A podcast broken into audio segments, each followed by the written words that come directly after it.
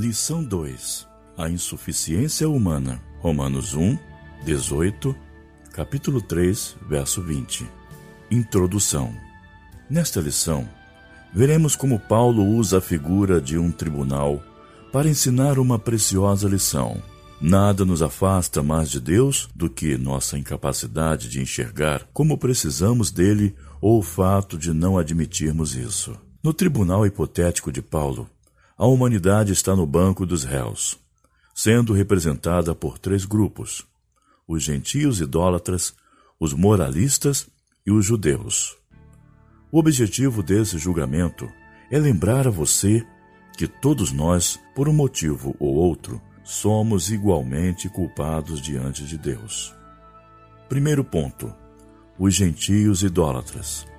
Capítulo 1, verso 18 a 32. O primeiro grupo julgado são os gentios que agem de maneira contraditória, pois, mesmo tendo reconhecimento de Deus, não o adoram como Deus. Verso 21.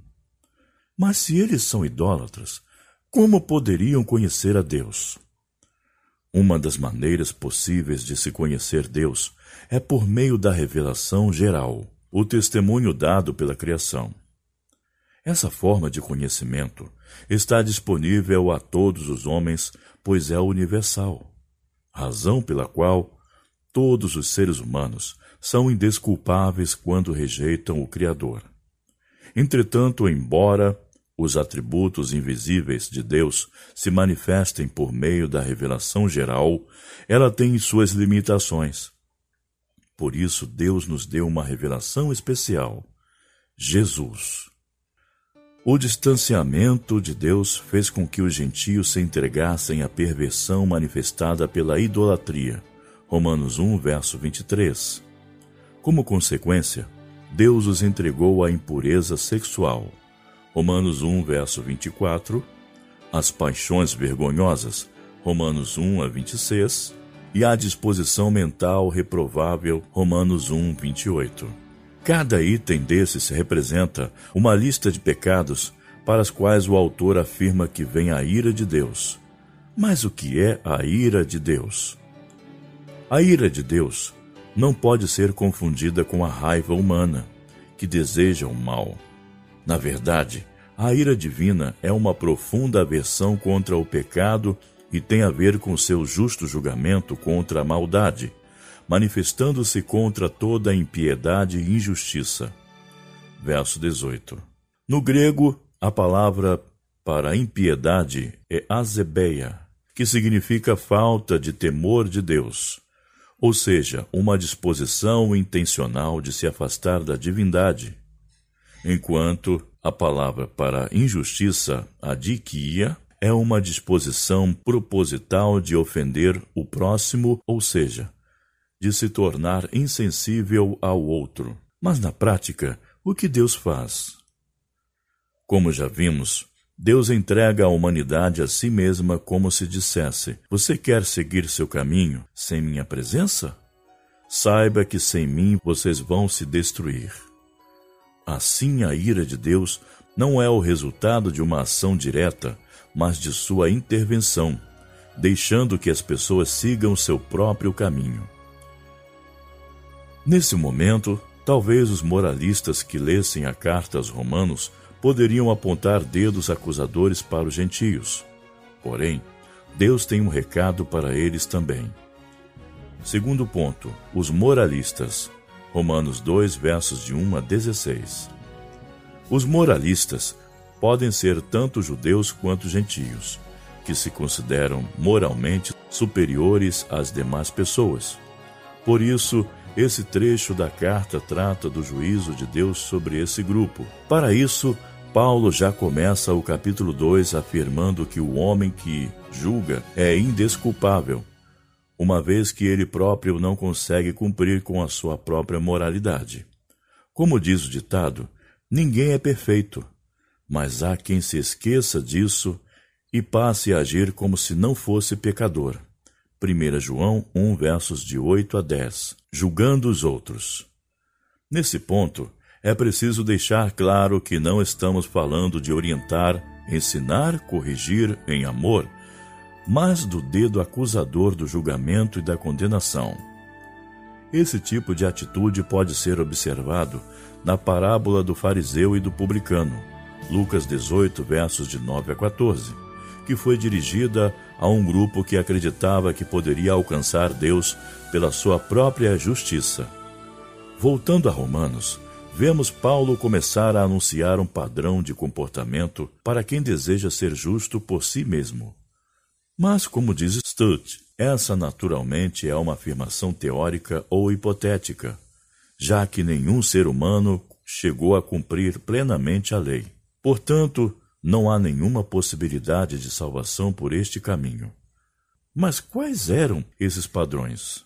Paulo afirma que no dia do juízo final, os homens serão julgados por suas obras, retribuindo a cada um pelo seu próprio procedimento, de modo que Deus dará a cada um o que é devido. Aos gentios, os sem lei, ele julgará de acordo com a lei de suas próprias consciências, uma vez que Deus nos criou como seres morais.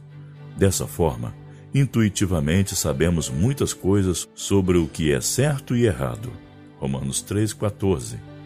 Aos judeus, os da lei, Deus usará como parâmetro do julgamento a própria lei. Assim, Deus será imparcial em seu juízo primeiro para o judeu e depois para o grego. O julgamento, tanto para gentios quanto para judeus, tem três critérios. O primeiro é: Deus vai julgar o segredo dos homens. Ninguém passaria por esse crivo. Segundo, será mediante Jesus. Terceiro, conforme o Evangelho. Por isso, graças a Deus, nosso julgamento passa por Jesus. O Evangelho, pois, Caso contrário, não haveria salvação.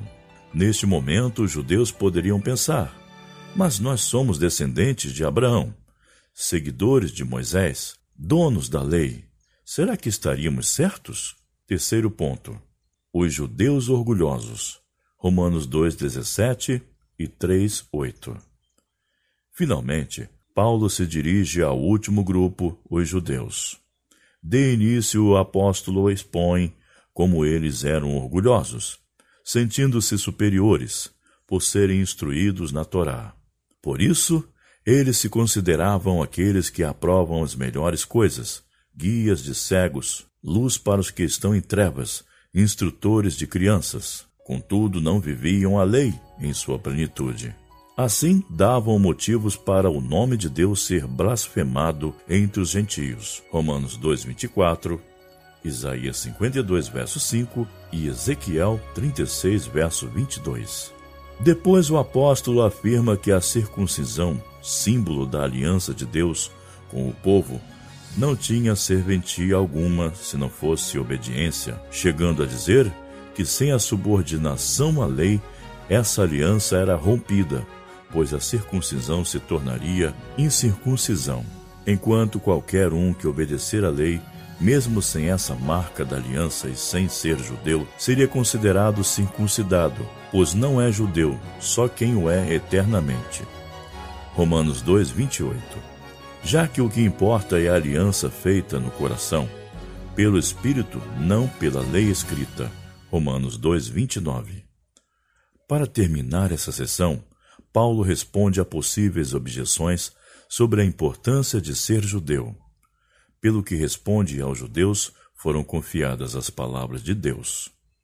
Porém, mesmo diante de tal revelação, os conterrâneos do apóstolo Paulo não conseguiram cumprir a lei, por isso a condenação deles também é merecida. Romanos 3, verso 8. Conclusão. Chegando ao final desse tribunal, a conclusão pode ser resumida em quatro lições. A que toda a humanidade está debaixo do pecado, portanto, sob condenação. Romanos 3, verso 9. B. Que não há um justo sequer, pois todos pecam e estão separados da glória de Deus. Romanos 3, 10, 23. C. A lei serve para calar o mundo diante do juízo de Deus.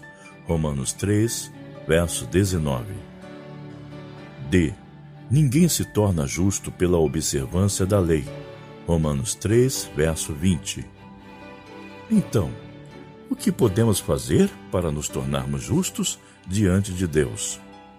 Isso é o que veremos na próxima lição. Por enquanto, basta saber que precisamos de um Salvador. Para pensar e agir, você se identifica com alguns dos grupos apresentados?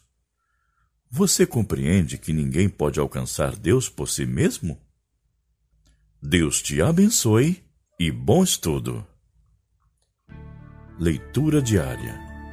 Segunda-feira, 1 João, capítulo 1, 8 a 10.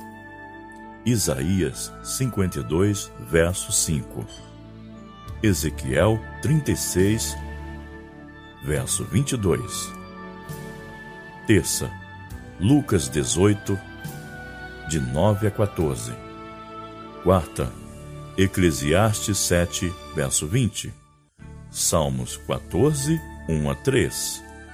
Salmos 5, verso 9. Quinta, Salmos 140, verso 3. Salmos 10, verso 7. Isaías 59, verso 7.